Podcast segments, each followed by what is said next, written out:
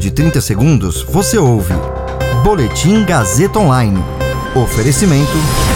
Se você tem muito o que dizer e quer escolher uma profissão para dar voz às suas ideias, a Faculdade Casper Libero é o seu lugar. Jornalismo, publicidade e propaganda, relações públicas, rádio, TV e internet. Todas as possibilidades abertas. Acesse casperlibero.edu.br e conheça as infinitas rotas que o mundo da comunicação oferece.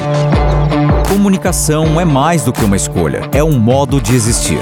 Agora você fica bem informado e atualizado. Está no ar o Boletim Gazeta Online. Tribunal de Contas da União acusa governo de abuso de poder e omissão com kit intubação. Primeiro foco da CPI da Covid será compra de vacinas e cloroquina. Eu sou Caio Melo e você ouve agora o Boletim Gazeta Online.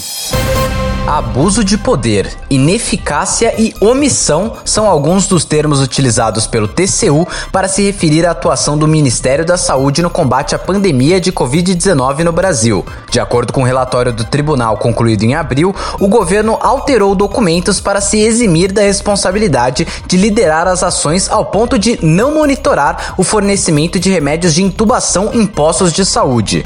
A análise do relatório do TCU será uma das prioridades da CPI da Covid, instalada no Senado na última terça-feira. As primeiras sessões devem convocar os ex-ministros Eduardo Pazuello, da Saúde, Ernesto Araújo, das Relações Exteriores e Fernando Azevedo, da Defesa. Segundo o relatório, o TCU se reuniu com o Ministério em 19 de março para tratar da falta de medicamentos de intubação orotraqueal aos pacientes em estado grave.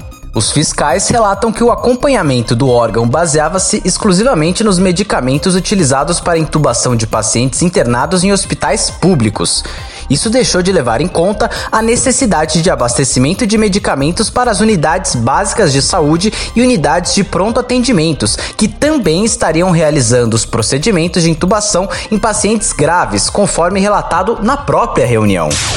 Ainda sobre a CPI da pandemia, senadores oposicionistas e independentes da comissão, maioria no colegiado, definiram como estratégia de atuação questionar falhas na aquisição de vacinas pelo governo federal e na aposta em medicamentos sem comprovação científica, como a cloroquina. Parlamentares governistas, por sua vez, querem destacar os repasses feitos a estados e municípios e possíveis desvios na aplicação desses recursos, tendo como um dos alvos o consórcio do Nordeste. Oposicionistas e independentes têm usado como base um boletim desenvolvido pela Universidade de São Paulo em janeiro, que sustenta que o negacionismo do governo federal atrapalhou o combate à pandemia além do relatório referido na última notícia feito pelo Tribunal de Contas da União sobre a gestão de Pazuello, que é outro documento que deve ser solicitado.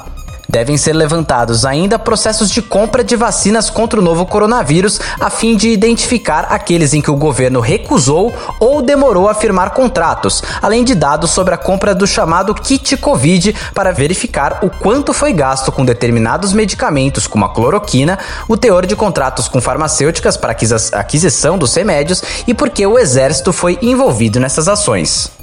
Esse boletim contou com suporte técnico de Agnoel Santiago, supervisão técnica de Roberto Vilela, coordenação Renato Tavares, direção da Faculdade Casper Liber e Gazeta Online, Wellington Andrade. Você ouviu Boletim Gazeta Online. Para saber mais, acesse radiogazetaonline.com.br.